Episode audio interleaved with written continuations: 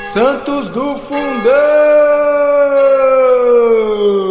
Fala, Santidade, tudo bem? Que alegria ter você aqui no Santos do Fundão. Como você já sabe, santidade é um chamado universal, certo? E a gente quer reforçar esse chamado mostrando para você a história de santos que foram jovens ou de mais idade, santos solteiros ou casados, religiosos ou leigos, santos místicos e principalmente aqueles que viveram a santidade no dia a dia, né? É, minha gente, é isso mesmo. Santidade é para todos nós, para mim, para você, não tem para onde a gente correr. Vamos ser santo. E enquanto você trilha esse caminho de santidade até o céu, por que você não vai ouvindo então mais uma história de alguém que já chegou lá? E não esqueça, hein? Reze por nós, reze pela nossa Santa Igreja, compartilhe os nossos episódios e nos siga nas redes sociais. Estamos no Instagram e Facebook como Só Pela Misericórdia. Então bora lá para o episódio conhecer mais um santo beato de hoje.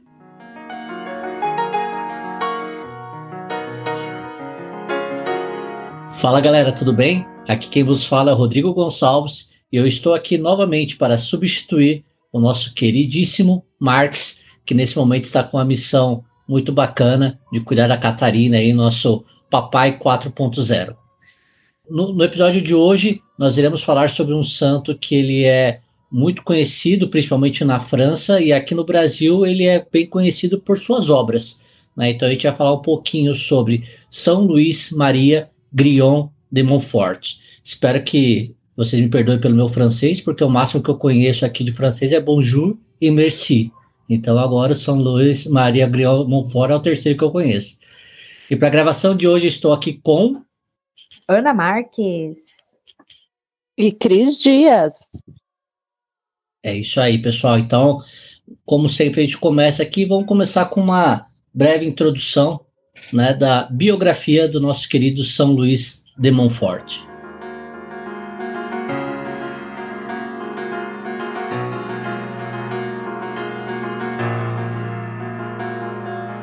A quem Deus quer fazer muito santo, o faz muito devoto da Virgem Maria, disse São Luís de Montfort.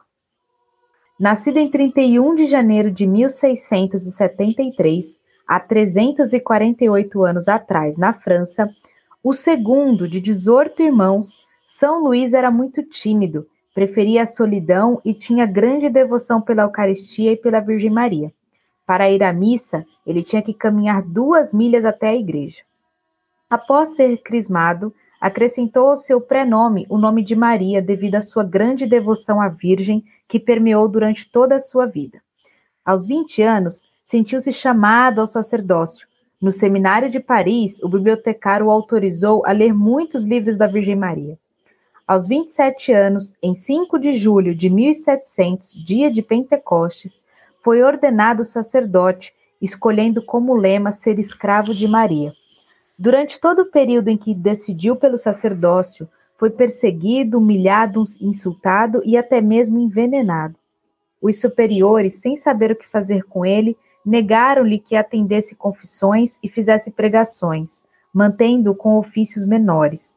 Mais tarde foi enviado a um povoado para ensinar catequese às crianças e em seguida foi nomeado capelão do Hospital de Poitiers, asilo para pobres e marginalizados.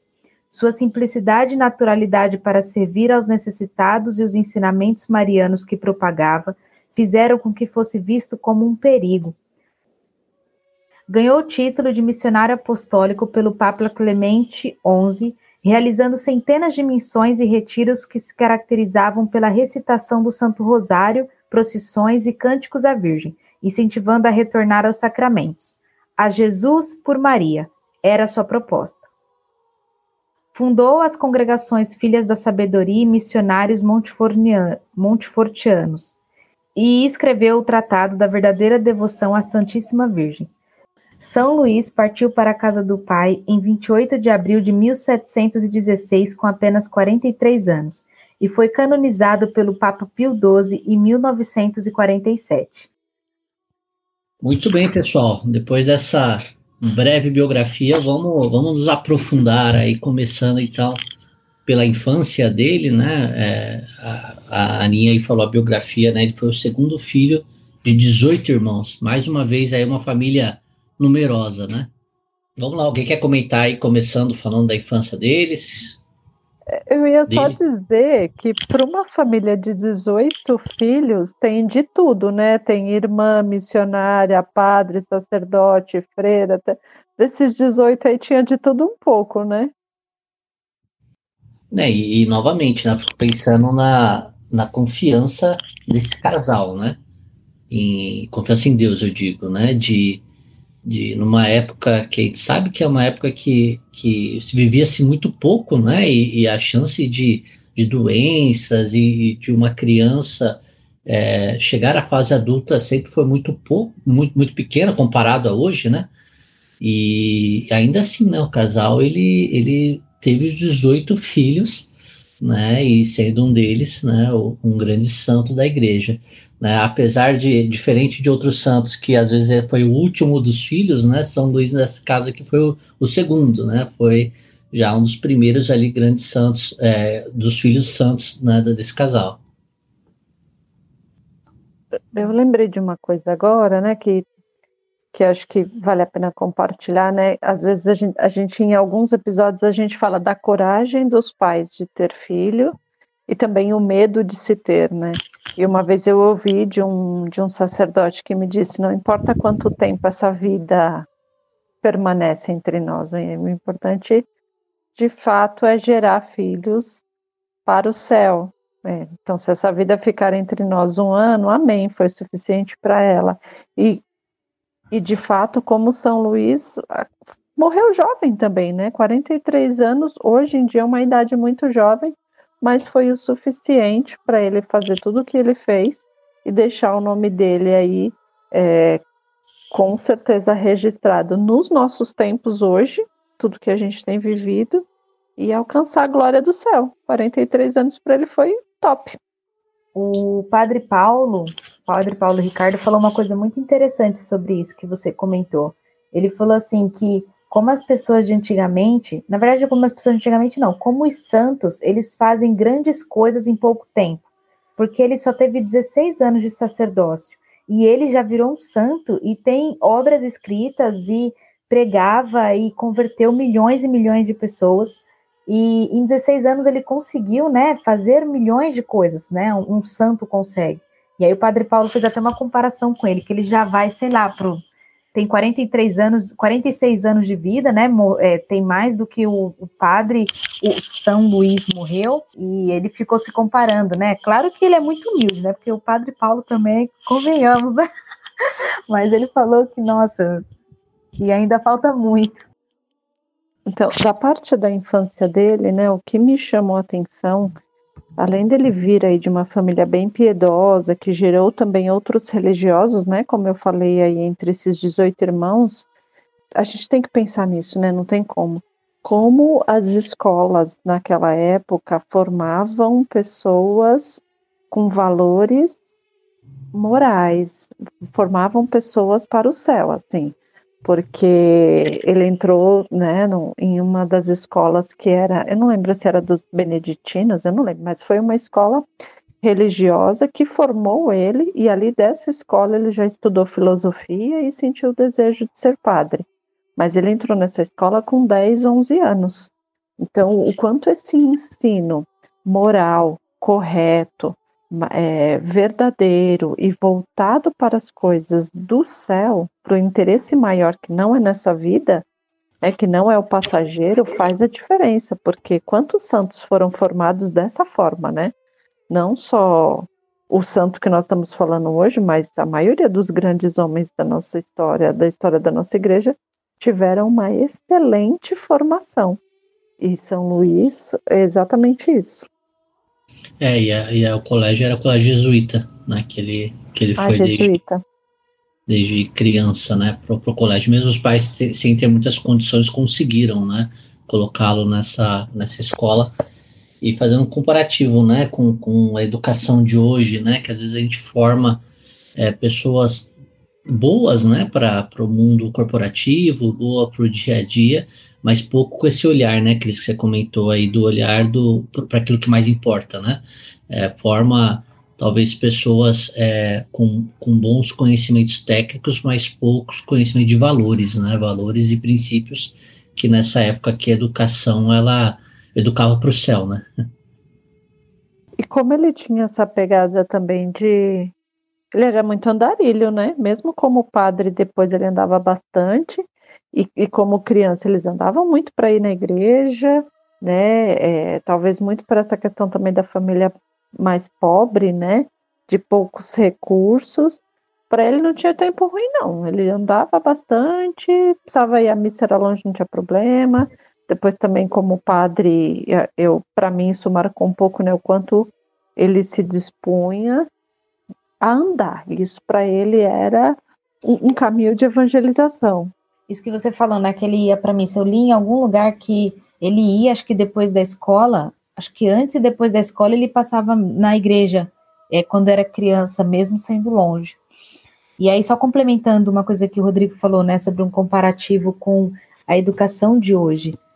Como, como antigamente, né, parecia, não sei se é essa a sensação que vocês têm, mas a, o, que, o que me parece é que antigamente a gente tinha muito mais santos na igreja, né, formavam-se mais santos antigamente, porque a base, né, era muito clara, assim, a educação pautada é, no cristão, né, era uma educação que, que tinha em busca, em primeiro lugar, a moral, a transcendência, né, o ir ao céu, e não uma formação é, do que você quer ser quando crescer, até porque antigamente não se tinha muito disso, né, as pessoas trabalhavam mais na roça, era trabalho mais, é, acho que nessa época dele, parênteses aqui, era antes da Revolução Francesa, não era? Da Revolução, a Revolução Industrial. Industrial, sim. A francesa, eu tenho dúvidas se foi antes ou, ou nessa época aí, foi nesse período, eu acho. É, me parece que, que após a, a Revolução... francesa foi nesse período. É, ele a francesa foi em 1789. Se ele morreu em 1700 e pouquinho... É... Ele morreu em 1746, não foi? é.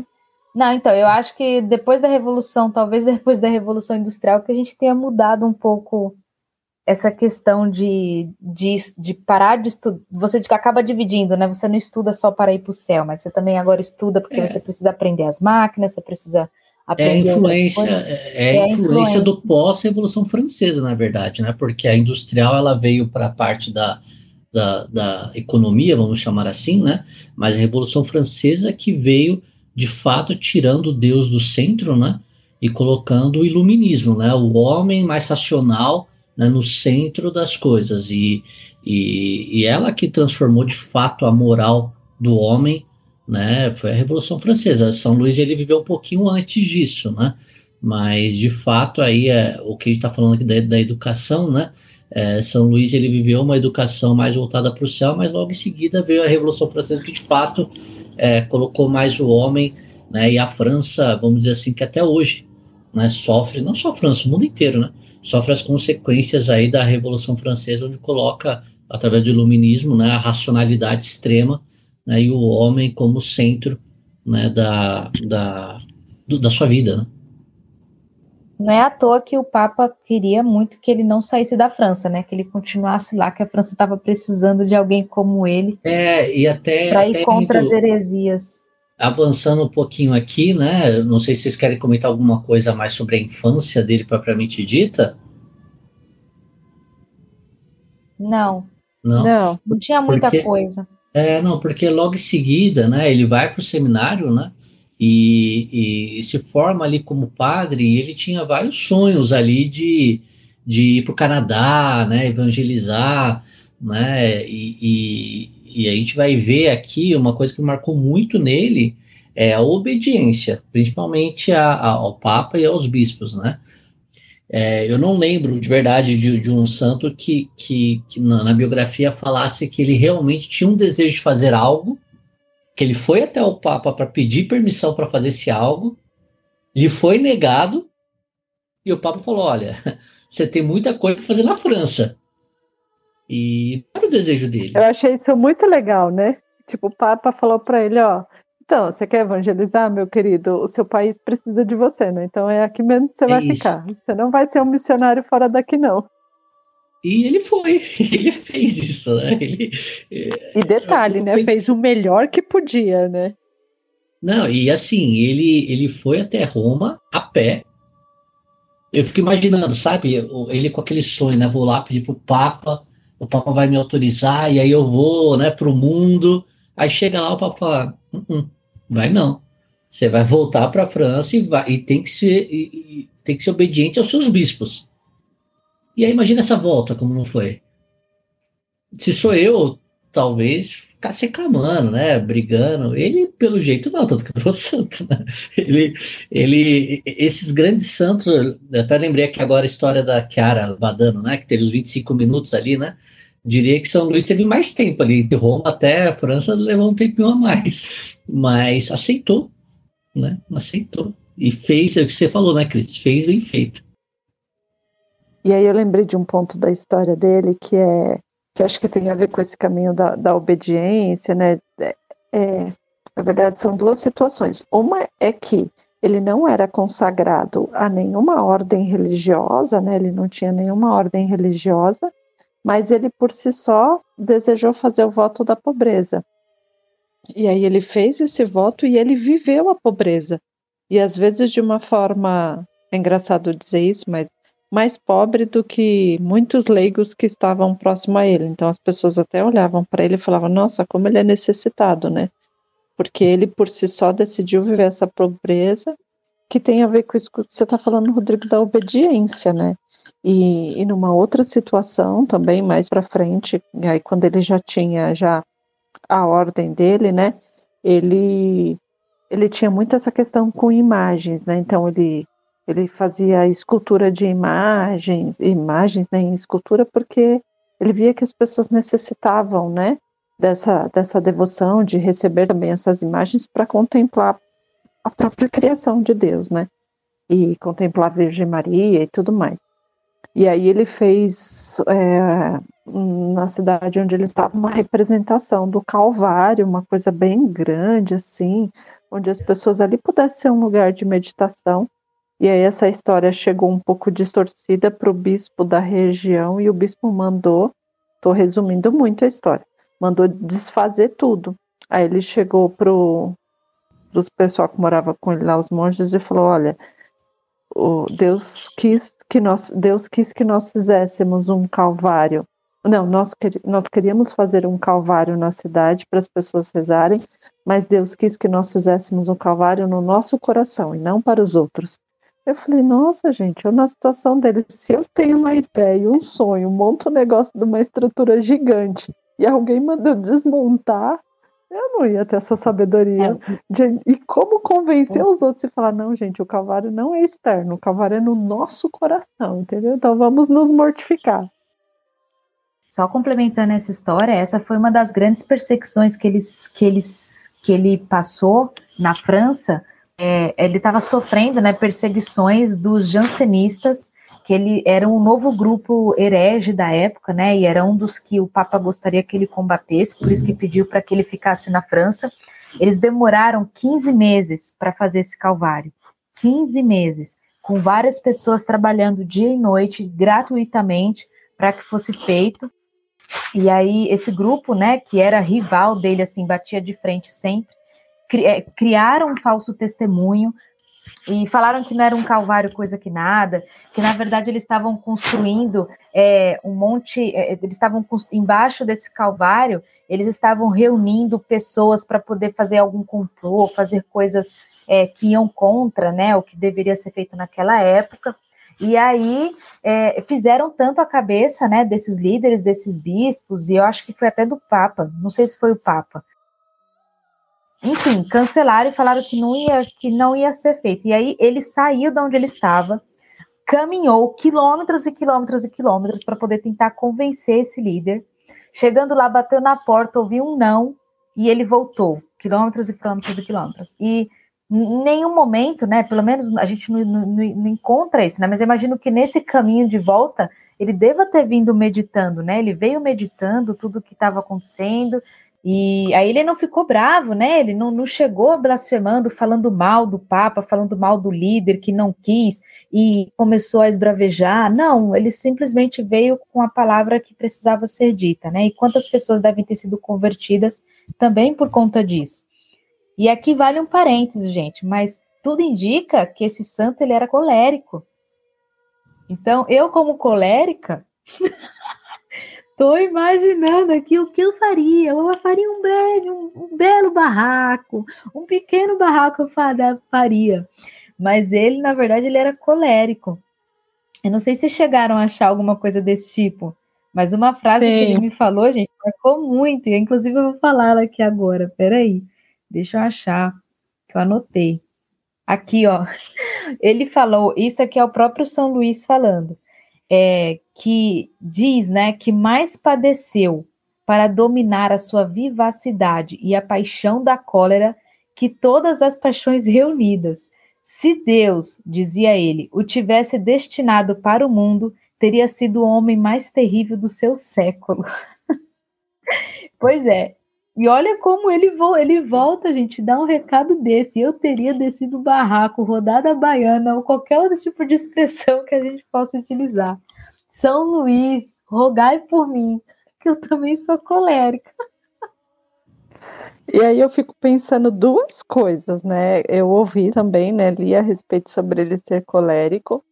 E o, o que eu penso, assim, que foi o remédio para ele é a relação que ele tinha com Nossa Senhora e com Rosário. Porque quando o Rodrigo fala no início do podcast que a gente conhece mais ele pelas obras do que pela história dele, é isso mesmo. Eu não conhecia nada da história dele, eu conhecia a obra que ele fez, que é o Tratado da, da Consagração, né? E aí, o quanto de fato essa experiência com Nossa Senhora moldou ele nesse caminho de humildade e de obediência, que eu nunca li nada a respeito. Vou ter oportunidade de falar um pouco ainda nesse episódio, mas o que ele escreve, e, e, mais do que o que ele escreve, né, o que ele viveu, porque ele não só escreveu, mas ele viveu tudo isso, essa relação com Nossa Senhora, e o quanto isso deve ter dominado ele ali, né, moldado ele para ser esse colérico que a gente nem sequer percebe lendo os escritos dele. É, e, e, essa parte, não só de Nossa Senhora, né, que foi um dos motivos que ele sofreu perseguição, porque uh, algumas pessoas entendiam que ele adorava Nossa Senhora, né? Ele, e na verdade não, né? Ele sempre defendeu a veneração por, por Nossa Senhora. E outra coisa que me chamava bastante atenção, me chamou bastante atenção na história dele, é o quanto ele, além de, de, de pregador, né, que, que na história conta que ele foi um, um, exímio pregador, né, ele conseguia falar tanto para as pessoas de maior poder aquisitivo quanto as pessoas mais pobres, né, e cativar a todos, o quanto ele tinha zelo pela igreja física, né? Ele reformou algumas igrejas na França, né? E ele também é, tinha um cemitério nesse mesmo local aí onde ele foi, onde ele fez o Calvário, né? Tinha um cemitério que ele fez uma capela ali também, né? E, e, e também é, é, aperfeiçoou né, e melhorou a igreja física, né? E isso me lembra um pouquinho a história de São Francisco de Assis, né? Quando ele foi chamado para é, erguer a igreja de Cristo, né? Reconstruir a igreja de Cristo, ele achou que era algo físico, né? E São Francisco de Assis foi lá e fez uma, uma reforma na igreja lá perto de Assis, né? E quando o chamado de São Francisco foi muito mais profundo, né? De de transformar a igreja por dentro, né? E, e, São Luís muito parecido também, né? Ele, ele tinha um desejo de, de, de, falar muito da igreja, de falar sobre a igreja, ele fez isso, ele era um empregador, mas também de, de reformar a igreja física, inclusive, né? E ele fez várias obras ali na, no oeste da França ali. Aí, pessoal, perdoe porque tem um monte de nome de cidade em francês aqui que eu acho que a gente vai pular para não correr o risco de falar errado, né? Mas ele viveu muito ali no oeste da França, né? numa região perto de Nantes, né? E também depois em Paris ele teve alguma, algum, alguma vivência ali também, né? E como ao longo da história dele, ele foi muito perseguido, né? A gente fala de vários santos aqui, das perseguições que que aqueles que escolhem ser de Deus sofrem, mas ele tinha, ele veio ao mundo, ele tinha uma história que, que mudaria a nossa vida hoje, né?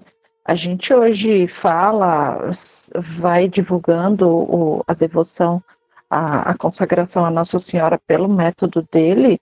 São João Paulo II tinha livro de cabeceira que era dele, né? Totus Tu, que era essa verdadeira devoção a Nossa Senhora. Então, um cara que lá em 1600 nasceu, já escolhido por Deus para fazer essa obra, esse tratado, um tratado que ficou escondido por séculos e um tratado onde já se sabia, ele mesmo ao escrever o tratado, ele falava que esse tratado, essa verdadeira devoção levantaria a fúria do inimigo e que o inimigo por muitos anos iria fazer com que esse livro fosse escondido. Então isso aconteceu, de fato. E quando a gente fala né, do que, que ele ensinava como devoção, e o Rodrigo até falou aí que muitas pessoas de repente é, não tinham né, e não têm essa verdadeira devoção à Nossa Senhora por entender que ela substituiria o amor e a devoção a Jesus. E aí, logo nas primeiras páginas do livro do tratado, ele diz assim: A devoção à vossa mãe impede a vossa? Formará ela um partido diverso do vosso? É ela, acaso, uma estrangeira sem a menor ligação convosco? É desagradável querer agradar a ela? Separamos-nos, talvez, ou nos afastamos do vosso amor se nos damos a ela e a amamos? Então, ele vai trazendo essas interrogações, né? Será que amar a mãe dele não é fazer o bem a ele também, não é agradar a ele? E que o fim último desta devoção é amar a Jesus e estar com Jesus, mas ela que nos levará a esse caminho, como ela fez nas bodas de Canaã ela diz: Fazei tudo o que ele vos disser. Ele vai trazendo tudo isso no livro. Só um parênteses aí, Cris, você comentou sobre João Paulo II, né? E João Paulo II, na verdade, escolheu o lema dele de é, episcopal, né? É, e papal também, graças à leitura né, do tratado, né? Que o, o, um diretor espiritual dele, quando ele era ainda seminarista, o fez, o apresentou o tratado, né? E fez ele ler o tratado algumas vezes. Então, o, o lema de, de São João Paulo II, que é sou todo teu e tudo que tenho é seu, seja meu guia em tudo, né? Esse foi o lema dele, tanto como, como é, padre quanto, quanto, como papa, né? Foi é, graças à, à influência aí, né, de São Luís é, de Montfort. E de fato, assim, só complementando quando vocês falaram das perseguições, né? ele sabia que ele estava sendo perseguido, né? E ele, é, não sei se vocês chegaram a ver a parte que ele tinha, que ele chegou a ser envenenado, né? Por conta dessas perseguições e justamente porque as pessoas realmente não compreendiam, não sabiam, né? Como, como naquela época ele poderia ser como era. Talvez até essa devoção por Maria, né? As pessoas não entendiam. Tinha muita inveja, né? Por parte das pessoas, dos padres, até mesmo do, dos, dos rivais né, da igreja, os hereges naquela época, que viam que a cada vez que ele fazia uma pregação, ele era muito entusiasta, né? Muitas pessoas se convertiam, é, pessoas choravam, né? Caíam de joelhos, tudo isso, né? É, é, geravam essas perseguições. E uma dessas, dessas pregações que ele fez, né? E que me marcou bastante, eu não sei se vocês chegaram a ver, foi quando ele, quando ele fez pregação para um, uns pra, para os soldados. Vocês chegaram a ver, né? Ele fez uma pregação para vários soldados, ele estava. É, é, é, enfim, tinham vários soldados ali, né, em volta, e ele começou a pregar de forma muito entusiasmada, e aí vários soldados caíram aos prantos, e aí você imagina, né, aquele monte de soldado que vai para a guerra, né, os homenzão e tal, caíram em prantos, né, ao, ao, ao, ouvir a pregação dele, se arrependeram de seus pecados, e não bastasse isso, eles saíram, todos os soldados, em procissão, descalços pela, pela França ali, com o crucifixo e o terço na mão, fazendo pela penitência pela cidade. E aí você imagina, né, as pessoas vendo o que São Luís tinha feito, esses soldados entrando em procissão, é, todos chorando e tudo mais, o quanto isso levantava, né? É, o susto, imagina a multidão ali da cidade olhando aquilo e as pessoas achando que ele era doido, ou sei lá, né, à toa, né, que ele sofria muitas perseguições. E em relação a essas perseguições, ele falou isso, isso daqui, ó. Ele gostava muito, né, ele achava isso maravilhoso. Ele falava assim, ó, jamais fui como hoje, pobre, humilde e atribulado Homens e demônios movem contra mim uma guerra sumamente amável. Zombam de mim, caluniam-me, Vejo eu em farrapos a, minha própria fama e minha pessoa em prisão. Ó, oh, que dons preciosos. Gente, a pessoa é santa mesmo, né? Hoje a gente fala assim, ó. Ah, fale bem, falem mal, falem de mim. o santo estava lá, maravilhosamente bem, só adorando tudo isso que faria levar para o céu. Eu fico, gente, eu fico chocado, sério, isso me mata.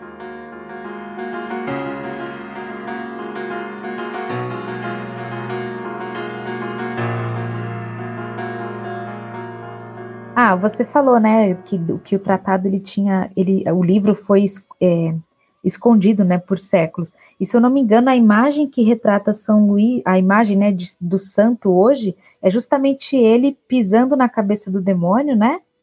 Se eu não me engano, essa é a imagem dele. Com a mão esquerda ele segura um crucifixo e ele olha para baixo, pisando no demônio, como quem, acho que relacionado também a esse tratado, né, que que o demônio não, não, queria, obviamente, né, que esse livro ele fosse descoberto e, e que saberia, né, do poder que esse livro tem é, na conversão das pessoas. É, só completando o que a Aninha falou do, dessa questão da imagem dele, do calcanhar tal, tem um trecho do livro, do tratado, eu não consegui achar aqui, eu tinha até marcado, mas não achei. É, esse trecho do livro, ele fala da, da imagem né, de Nossa Senhora que pisa na cabeça da serpente e tal, e que esta lhe, lhe ferirá o calcanhar, e aí ele faz uma relação que esse calcanhar de Nossa Senhora são aqueles que se ofertam por amor como escravos, porque os, os escravos é aqueles que estão abaixo por submissão e amor. Então, nós somos o calcanhar que será ferido pelo demônio, nós, é, nós assim, filhos dela, né? E eu achei essa relação também muito forte. E eu nunca li nada, gente, que fale de Nossa Senhora como esse tratado. Tem gente que pensa que, que para ler o tratado precisa da consagração, mas só o fato de ler a primeira parte do tratado já é ter um outro olhar sobre Nossa Senhora. Ele diz aqui em um dos trechos: é, a via pela qual Jesus Cristo veio a primeira vez é, foi por Maria, e ela será ainda na segunda vinda também a via por qual Jesus virá, embora de modo diferente. Mas não se pode encontrar Maria quem não a procura, e não pode buscá-la quem não a conhece, e ninguém procura nem deseja o que não conhece. Então ele vai instigando aí do início ao fim essa busca, né, pela verdadeira devoção por conhecer de fato quem é Maria e na certeza de que ela não nos levará para um lugar diferente, mas que o fim é o seu próprio filho. Tem dois, tem dois outros livros dele também que eu particularmente não li, mas fiquei bem interessada. Acho que vale a pena aqui divulgar até para quem tiver oportunidade de comprar e ler. É um que ele fala da meditação do Santo Rosário, e aí ele traz a importância do Santo Rosário e vai meditando de acordo com os mistérios da encarnação, os mistérios de Nossa Senhora, todos, né? E o outro é uma carta aos amigos da cruz, que tem uma avaliação muito boa da forma com que ele escreve, como ele vai fazendo essa relação dessa nossa vida de cruz, desse nosso calvário e, e de abraçar a cruz mesmo, né? Como ele abraçou o sofrimento e viveu nessa vida, nessa doçura que a Aninha falou, mesmo com todas as perseguições, Tava ele lá firme e forte, e aí ele faz essa carta aos amigos da cruz. São dois livros dele, além do tratado, que eu achei bem de temas bem legais e muito bem avaliados. É, e a, outro ponto que, que eu vi também na história dele, né, que além dele fazer as pregações, é, reformar as igrejas, ele também trabalhou muito tempo em hospitais, né, cuidando de, de doentes e pessoas que ninguém queria dar atenção. Né? Então, uma das vezes que o, que o arcebispo lá de Paris é, conversa com ele né, e, e, e dá uma missão para ele, é justamente uma missão também de cuidar de, de, de um hospital na, na, região que ele vivia. Né, e, e até foi um hospital é, feito né, por São Vicente de Paulo, né, e ele vai cuidar desse hospital por, por alguns anos também. É, mas mesmo assim, né, até na, na, nessa trecho fala né, que ele mesmo cuidando do hospital, né, a, as pessoas, né, e aí fala ali os pobres, né, é, o procuravam para que ele pregasse para eles, né? Porque de fato a, a, o dom da pregação é, era algo que mexia muito com, com as pessoas, né? Como a Aninha comentou aí, principalmente da, da história dos soldados, né? Bom, e além do, do Papa, né, João Paulo II, que vocês comentaram, que foi fortemente influenciado, né, por São, por São Luís Maria, é, teve outros papas também recentes, né, papas muito recentes, inclusive, que foram fortemente influenciados por ele. Então, os próprios papas que o beatificaram, não, o próprio papa que o beatificou, né, Leão XIII, próprio papa, o, o papa, né, Leão XIII, que o beatificou, é, chegou a escrever diversas encíclicas sobre o Rosário, influenciado, né, principalmente pelo livro que o São Luís escreveu, chamado O Segredo do Rosário. É, o Papa São Pio X escreveu também uma outra encíclica mariana que foi inspirado nesse santo. É, ele foi canonizado por Pio, por, pelo, pra, pelo Papa Pio XII, que também foi muito devoto de Maria, e por fim o São João Paulo II, né, que não só é, é era fã dele como, como teve como lema aqui, né? Eu não sei se é esse o, o nome certo, se é o lema, é uma frase que o, o São Luís falava que é o totus tus, né? Todo teu, Maria. Então, eu achei aqui, gente, mais um trecho que eu queria compartilhar, que é, é eu penso que só reforça aquilo que ele pensava, né, e vivia sobre Maria, sobre Nossa Senhora. Ele fala: num dos ensinamentos dele. Só Maria achou graça diante de Deus, sem auxílio de qualquer outra criatura. Depois dela, que acharam graça diante de Deus, acharam por intermédio dela eu achei isso muito forte, porque me remete quando o anjo Gabriel chega a Nossa Senhora no anúncio, né, e fala é, que ela achou graça diante de Deus. E é, e é exatamente o que São Luís fala na profundidade desse parágrafo. É, só ela foi capaz de achar graça diante de Deus sozinha. Todos os outros que vieram depois dela encontraram graça diante de Deus por intermédio dela.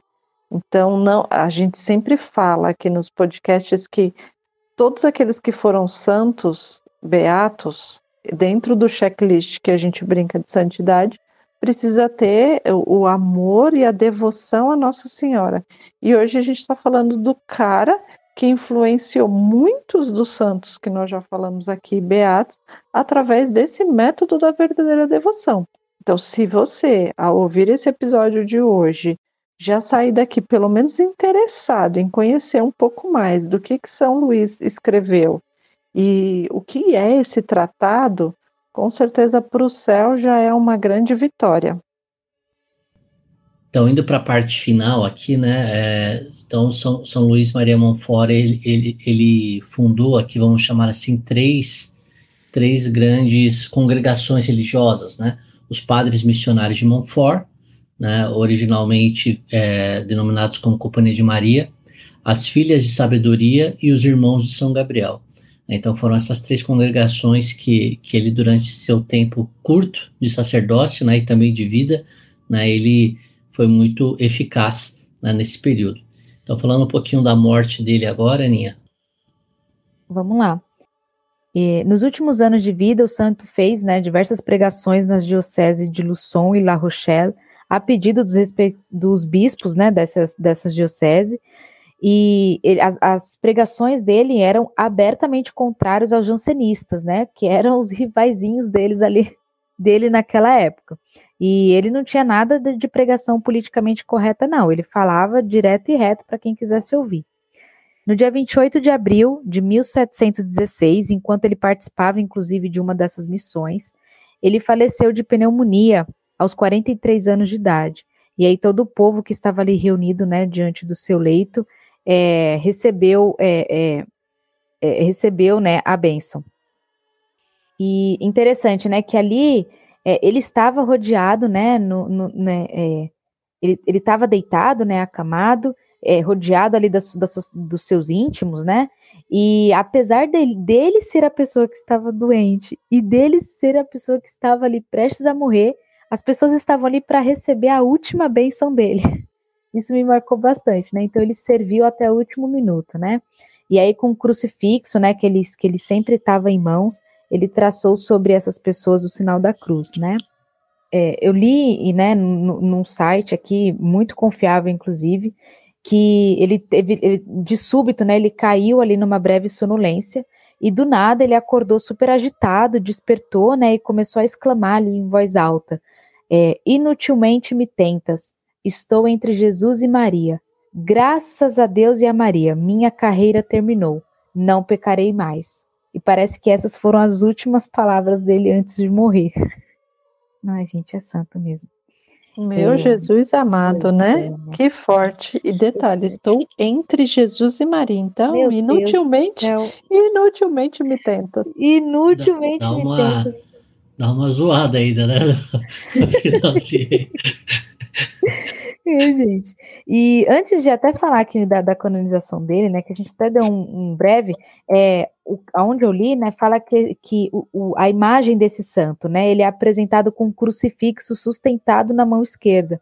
E eu acho que foi o mesmo crucifixo que ele recebeu do Papa, quando ele estava ali, né? Teve uma época que ele estava sofrendo muitas perseguições, as pessoas estavam sendo contra aquilo que ele estava falando, e ele foi até o Papa e recor ele recorreu ao Papa e, e falou para ele, falou assim, olha, o que eu estou ensinando aqui está está está incorreto, né? Eu não devo fazer o que eu, que eu estou fazendo. E o Papa encorajou ele, falando que ele deveria sim, deu a ele esse crucifixo, né? E eu acho ele como carregava esse crucifixo para todo para todo lugar. E aí com o pé direito, né, na imagem desse santo, ele pisa a cabeça de Satanás, representado por uma figura humana, inclusive. Satanás, nessa imagem dele, é representado por uma figura humana, tentando destruir um livro sobre o qual é, se lê o título, Tratado da Verdadeira Devoção. E o semblante desse santo, nessa imagem, ele é super sereno. Depois deem uma olhada. É como se ele olhasse para o demônio ali, né, e falasse: ó, em vão, você não vai destruir essa, esse livro, né, esse tratado e a mão direita dele está estendida e um pouco elevada, apontando o céu, né, num gesto de confirmação que daquilo que o que parece, né, que ele está nos dizendo que é a certeza da vitória sobre o demônio. E essa cruz aí que você comentou que ele que ele pediu né, para o Papa Clemente, né, ela o Papa Clemente deu a cruz a ele e, e também a a permissão, né, vamos chamar assim, de que cada vez que uma pessoa é, no leito de morte beijasse essa cruz e pronunciasse os nomes de Jesus e Maria, é, todos os pecados seriam perdoados e ele receberia indulgência plenária. Né? Então, isso foi, foi a, a, essa cruz, né, esse crucifixo que ele segura na imagem, é, foi dado pelo Papa Clemente com essa, com, esse, com essa indulgência cada vez que uma pessoa morresse né, e pronunciasse os nomes de Jesus e Maria, é, receberia essa indulgência ao beijar a cruz. E olha que legal, né? Porque quando ele é, é, nessa parte, né, que fala da morte dele, desse sonho que ele teve, de repente ele acordou, ele fala: Olha, eu estou entre Jesus e Maria. E foram as últimas palavras dele, né? Foi para o céu direto. E aí, por fim, São Luís Maria Grignon de Montfort foi beatificado em 1888 pelo Papa Leão XIII e canonizado em 1947 pelo Papa Pio XII.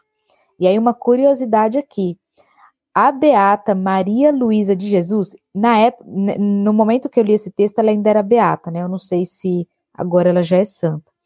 É, então essa, essa mulher chamada Maria Luísa de Jesus, ela foi a primeira das filhas da sabedoria, que foi uma congregação que ele fundou, né?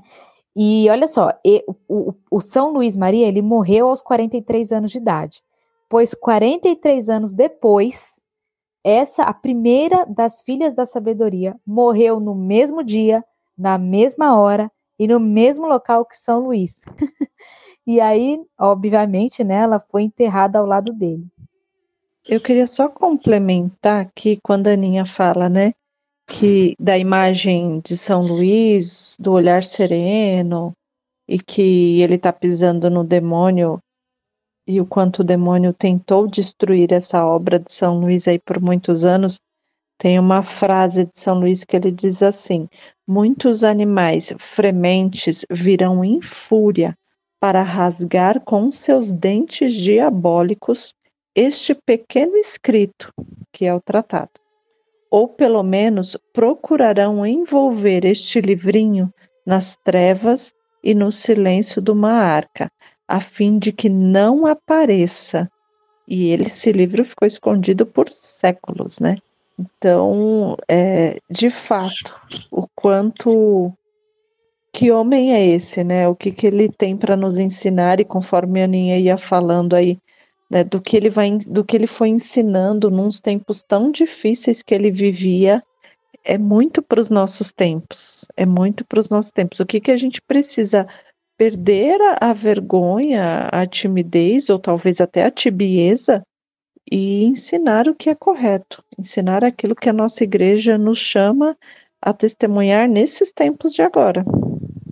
Eu acho que aqui já entra, a gente já começa a falar um pouquinho, e aí desculpa o, o narrador, né, o Rodrigo aqui no caso, a gente já começa a falar aquilo que ele nos ensina, né, o que, que esse santo nos ensinou nesse, nesse episódio. E eu acho pode que... emendar, vamos lá, vai, pode ir. É, então, eu acho que já tem... É, é isso, né, ele viveu tempos difíceis, sofreu diversas perseguições, é, ele, ele, ele, as perseguições que ele, que ele, que ele sofria era de pessoas que achavam absurdo as coisas que ele falava, que ele estava sendo, é, talvez aqui, estava adorando Maria, né? Estava colocando ela muito acima de Jesus. E ele recorreu ao Papa, né? Perguntou se estava errado ali, o que, que ele estava fazendo. O Papa encorajou, falando que não, e ele seguiu em frente. Diante disso, ele passou a, a a ver né, a, a, beleza dessas perseguições, escreveu tratados, escreveu um tratado que foi utilizado por papas, influenciou diversos papas, num, num, em 16 anos apenas de sacerdócio, numa inteligência, né, naquela época, assim, é, é, Inclusive, onde eu li, assim, é, várias pessoas acham que ele deveria ser doutor da igreja, né? De tantas coisas que ele, que ele leu e, e ele escreveu, e a sabedoria e tudo que ele influencia hoje. Então, eu acho que o que aprendi nesse episódio foi a coragem. A coragem de falar apesar das perseguições, o não ter o medo de falar, né? O, politica, o, o não falar o politicamente correto, é fazer aquilo que precisa ser feito confiante, né, que Deus e, que Maria estarão com, conosco, né, naquilo que for preciso. Ele cumpriu a missão dele, ele combateu o bom combate, né, independente independente do que tinha que ser feito. Apesar das perseguições, né, ele, ele o que me, o que uma, o que chama atenção também é, é, a parte quando vocês falam que ele era andarilho, né? Ele andava quilômetros e quilômetros e quilômetros, poderia matarem, as pessoas poderiam matá-lo nesse caminho, é, né, de tantas perseguições de fato que ele sofria, e mesmo assim ele ia, não estava nem aí. A coragem para os tempos de hoje é o que precisamos. Eu fiquei pensando aqui nesse episódio em duas coisas, conforme a gente ia falando aqui. É, o primeiro que eu, eu ainda quero né, viver esse tratado da maneira como São Luís ensina eu sou consagrada por esse método, eu vivo a consagração há alguns anos, mas a sensação que eu tenho é que parece que me falta algo ainda, né? Então, eu quero viver isso da maneira como ele ensina, nessa profundidade que eu ainda estou distante, bem distante. E outra coisa que é, entra no que a Aninha falou, que é não ter medo das perseguições, seja elas de quem for, né?